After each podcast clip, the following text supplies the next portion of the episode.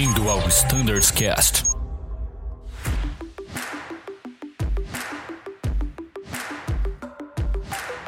Oi, pessoal, sejam bem-vindos a mais um episódio do nosso Standards Cast. Meu nome é Mirella, faço parte do time do Flight Standards e hoje eu estou aqui com dois convidados para falar sobre a IS 121017 Alpha.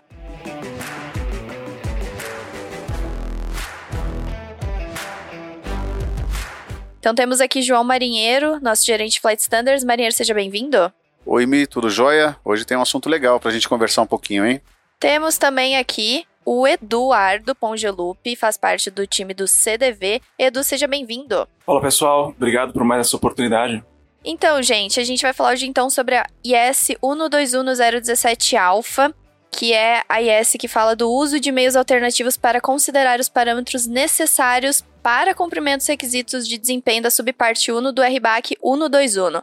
É um nome extenso, né? É difícil até de entender o que é de fato essa IS.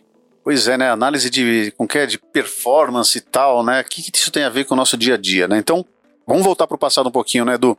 É, a gente, há muitos anos, a gente opera em localidades que têm informações ausentes ou parciais, né, meteorológicas, e a gente sempre estava operando sob desvio, sobre, com termos de ajuste de conduta, sob análise de risco, etc. Isso é um problema para a gente até como processo, né? Para os pilotos também e tal. Então, o que, que nós fizemos alguns anos atrás, se não me engano, um pouquinho antes da pandemia? A gente levou para a ANAC a necessidade de a gente mudar a regra, ou seja, o nosso RBAC, permitindo que outras fontes que não sejam aquelas oficiais do Comando Aeronáutica, que é a rede MET que a gente usa, fossem aceitas para fins de despacho e, e a condução do voo propriamente dito, né? Bom, fizemos a modificação de manual, mandamos uma solicitação de aprovação de uma revisão temporária do MGO, Pimba, a ANAC bloqueou. Por quê? Porque era um assunto um pouco mais, mais abrangente, segundo eles, né? Que poderia atender toda a indústria, não somente a Azul, né? E aí foi parar na diretoria colegiada, que determinou a mudança da RBAC, que geraram diversas IS. A gente tem trabalhado nessas IS que tem trazido muitos benefícios para a gente em aspectos de despachabilidade e segurança da operação, e essa é um dos resultados, né? E por que que você fala de análise de performance, né? Olha que interessante. O que, que tem a ver, né? Quando você fala de uma análise meteorológica, né, a gente não está falando somente de teto e visibilidade para fim de execução do procedimento, né? É, não é isso. O piloto precisa de dados para que ele possa gerar performance da aeronave, ou seja, você precisa do QNH, precisa da temperatura, precisa do vento e assim por diante. E como que eu vou ter esses dados se não estão disponíveis? Esse é o maior problema, né? Tem um item do RBAC, o 121, se não me engano, 173, que lá fala que a gente precisa dos dados de performance para você poder adequar a aeronave para aquela condição do momento, né? E o despacho que vai ser realizado. Então é isso. Essa IS traz os métodos para que nós, como pilotos e os despachantes, como DOVs, eles possam executar seu trabalho com segurança usando fontes meteorológicas alternativas, né? A gente tem a possibilidade de usar o próprio Lido, ele faz esse trabalho, são métodos numéricos, né? Ou seja, ele pega um histórico, etc. Como é feito o TAF hoje, né, Edu? O TAF hoje é feito assim, não é feito mais sobre observação, nada. Ele é feito por métodos numéricos, na verdade. Todos os TAFs são feitos lá no Rio de Janeiro, quer dizer, o TAF lá de Tabatinga é feito no Rio de Janeiro, lá no Cimaer, se eu não me engano. Isso, exatamente. Né? É isso aí. É, então, nós temos uma outra ferramenta que o Du vai explicar legal para a gente com detalhe como que ela funciona. Soltamos um comunicado recente sobre isso, que lá aparece um pouquinho e tal, mas o Edu vai poder explicar para a gente como que ela funciona, como que é, a gente garante a confiabilidade e depois eu falo um pouquinho da parte operacional de como que o piloto vai usar lá na prática, na vida real. Só um detalhe, lembra do boletim 009 que a gente por 15 anos utiliza? Já está cancelado. Agora virou um processo dentro de MGO, não precisa de correções adicionais por parte dos pilotos, porque o Dove já te entrega os números finais. Né? Antes a gente tinha uma série de mitigações ali. Alternado complementar, lembra? Alternado do alternado, a gente colocava uhum. tal. Acabou, agora tá show de bola. Fala pra gente um pouco aí como a coisa funciona pelo lado do Dove ali, você que é o cara que vai gerar é, a nossa navegação, é, você vai adequar todo o payload ali, performance, etc., baseado nesses dados. Como que é isso aí, Edu? Tá, legal, Marília. Eu vou falar um pouco do histórico, trazer um pouco também como você trouxe, participei bastante também desde lá do, do tal do Boletim 009, né? E que foi uma medida que serviu bastante a gente, né? Pra, com pra segurança, tanto que Sim, ele exato. que originou. Isso, é. Toda essa discussão, é, todas as IS é. foram, foram é. feitas pela ANAC em cima do nosso Sim. boletim. porque já era um processo que estava ultra testado, né? Na verdade, funciona super bem. Sim, e, e, a gente, assim, a gente vê, notado, né, a questão de, de, estrutura do, do Brasil como um todo, né, e a gente, é comum, né, ter falta de é, barômetro, anemômetro, indicação de vento, enfim, vários problemas relacionados à estrutura.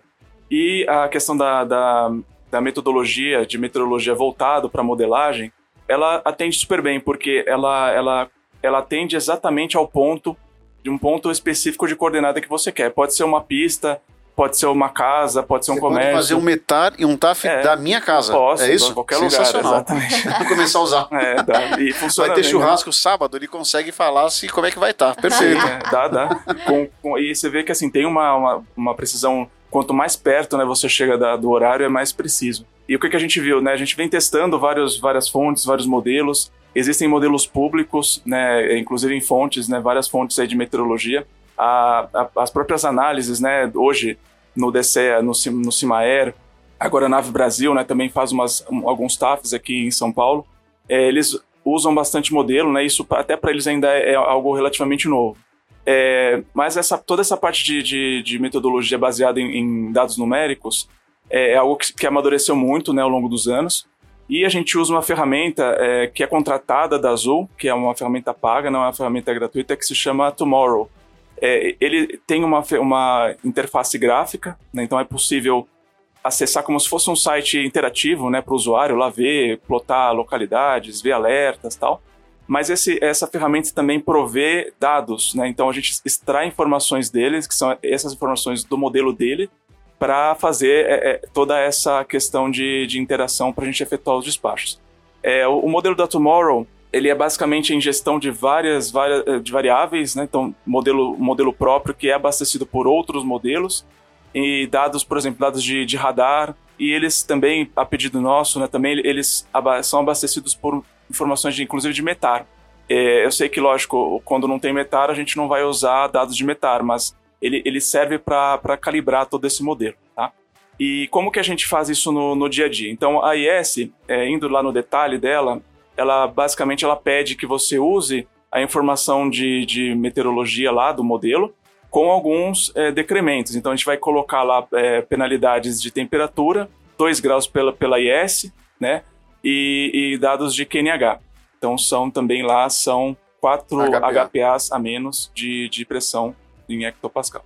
E então a gente faz, essa, é, é, faz esse decremento para disponibilizar o dado lá para vocês em voo. É só lembrando que aqui na Azul a gente não está usando 2 graus, a gente está usando 3 graus. Isso. Só por uma questão de critério de arredondamento, porque você pega lá no, no, no site, né, do, no provedor lá da temperatura do Tomorrow.io, parece tipo 27.3. Aí você, no critério de arredondamento, ele ia ficar 28.3.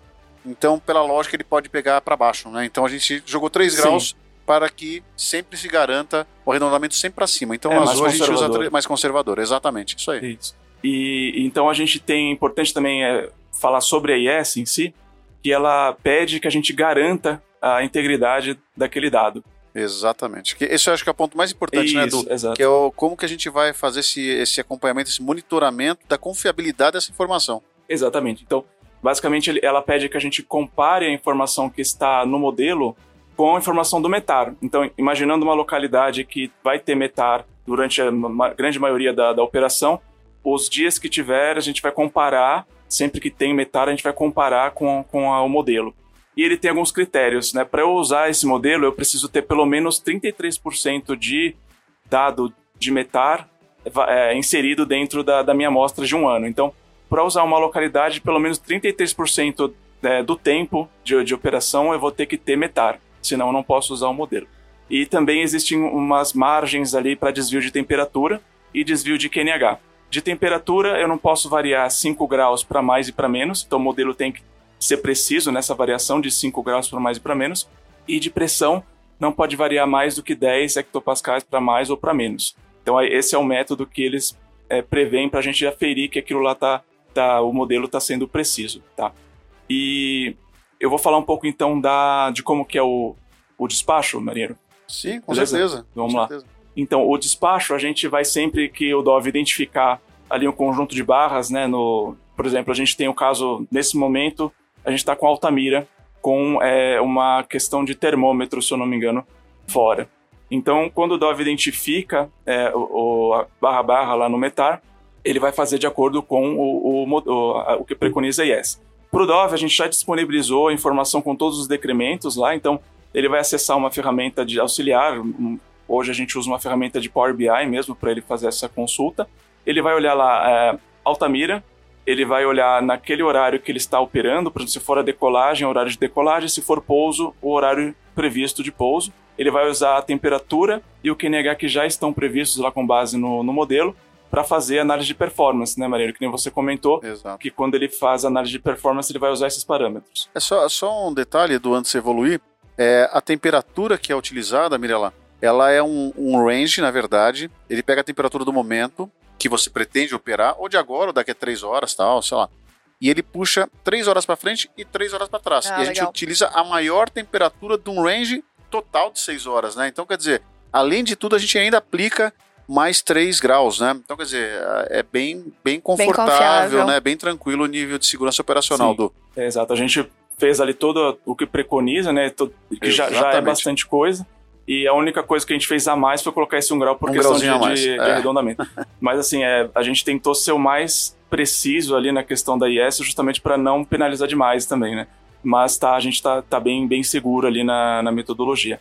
E aí no despacho, né, o Dove vai acessar essa, essa ferramenta, vai olhar a pressão e vai olhar o que, por exemplo, no caso temperatura, e vai fazer análise de performance com essa informação.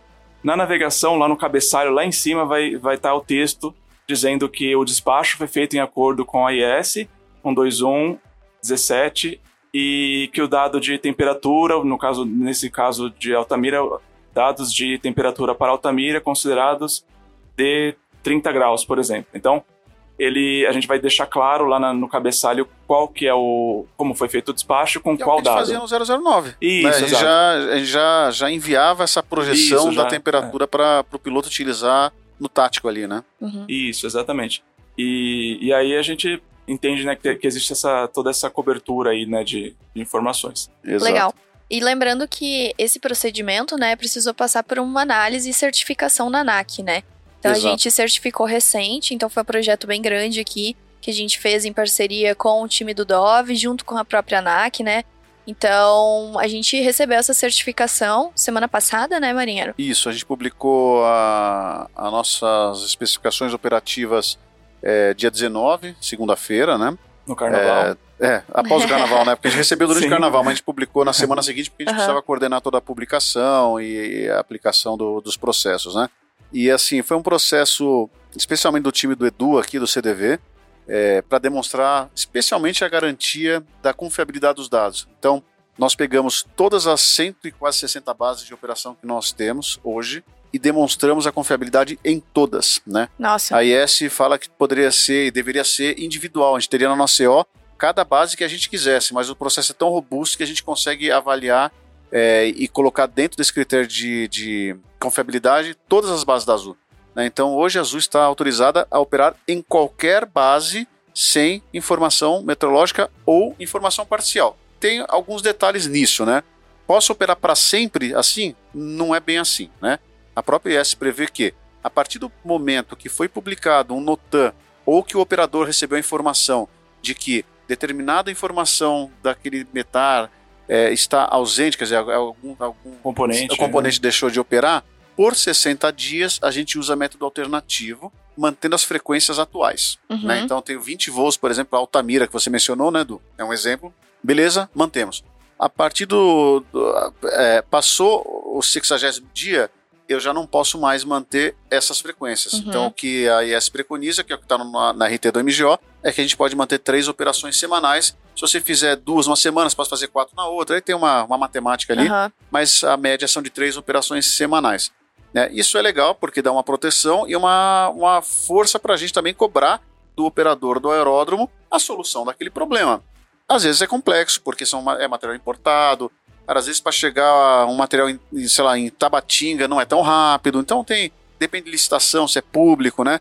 Então foi um tempo que a gente entende, quando a gente construiu essa IS juntos ali, é um tempo aceitável para que o operador consiga, em 60 dias, restabelecer o sistema e não afete a malha aérea. né? Então, esse é um ponto legal.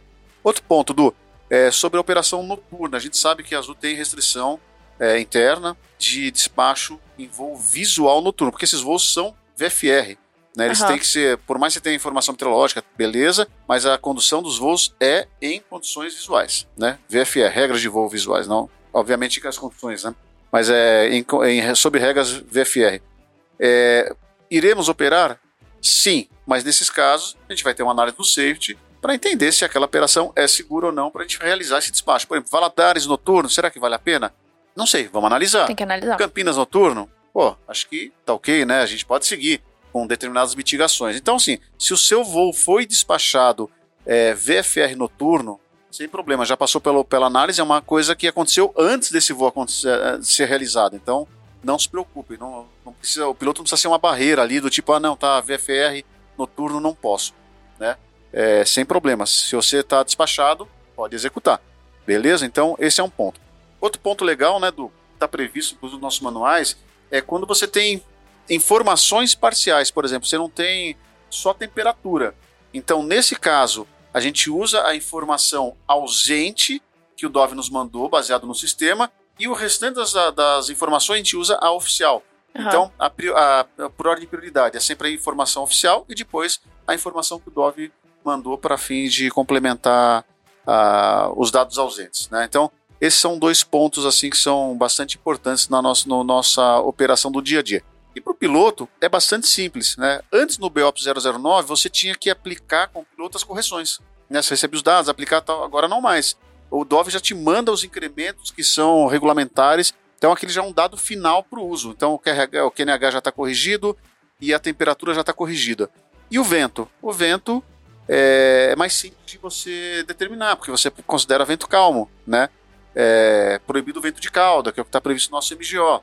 E o ajuste QNH no solo? Quando eu estou no solo, você ajusta pela própria aeronave. Né? Sim. É simples. E quando eu estou em voo, eu tenho o Dove me mandou. Né? Então, assim, é, é muito intuitivo e fácil. Os processos estão descritos nos nossos manuais.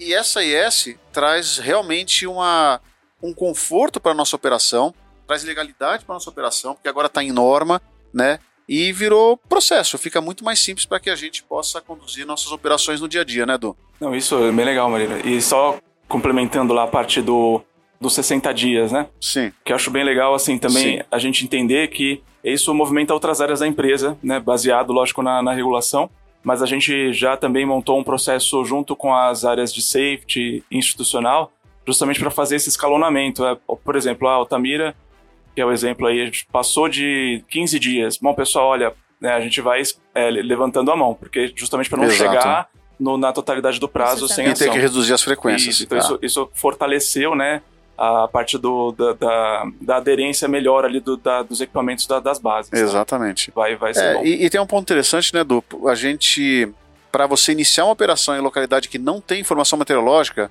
sei lá, cidade XYZ, não tem. A gente pode iniciar com essas três frequências, né? Você não, ainda não tem dados históricos, mas você começa a coletar dados, os, os métodos matemáticos, etc.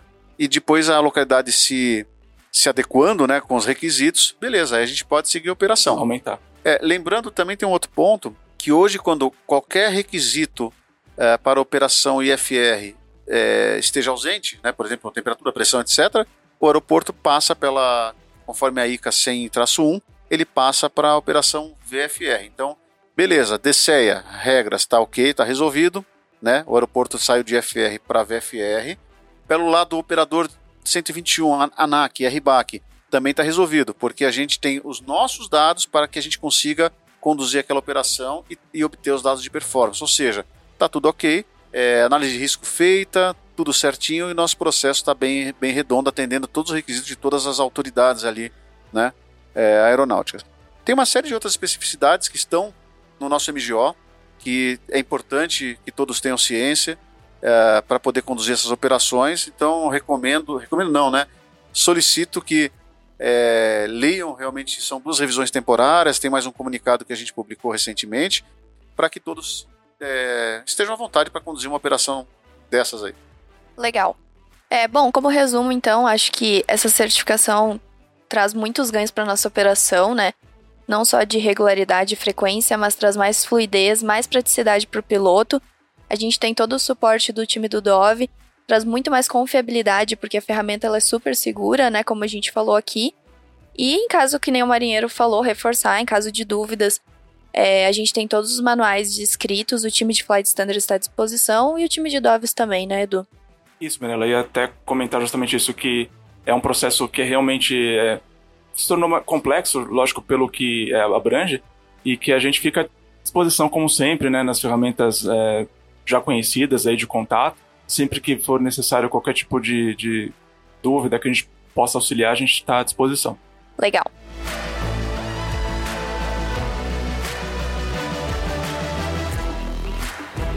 Bom, gente, eu acho que é isso então. Agradeço a presença do Edu mais uma vez aqui com a gente. Obrigado, minha. Muito obrigado aí, Marinheiro. E ao Marinheiro também, nosso querido gerente que está aqui sempre com a gente, nos auxiliando. Marinheiro, muito obrigada. Valeu, Mirella. Obrigado a vocês aí. É, fico muito feliz e satisfeito com mais essa entrega. Né, nos aspectos de despacho, né, Edu? A gente teve algumas entregas importantes, que foi a IS 121016, que trouxe também feito pela Azul, junto com a ANAC ali, né? Uma IS que a gente provocou do despacho uh, com destino abaixo dos mínimos, agora o despacho com informações espaciais ou ausentes, né? E tantas outras que a gente tem trabalhado e outras mais que vão, vão surgir e a gente vai seguir com a certificação, garantindo nossos processos de certificação e os nossa, o nosso padrão operacional com bastante segurança. Obrigado, gente. Valeu e tamo junto aí. Até a próxima. Legal. E a todos os nossos ouvintes, muito obrigada pela parceria e nos vemos no próximo episódio do nosso Standards Cast.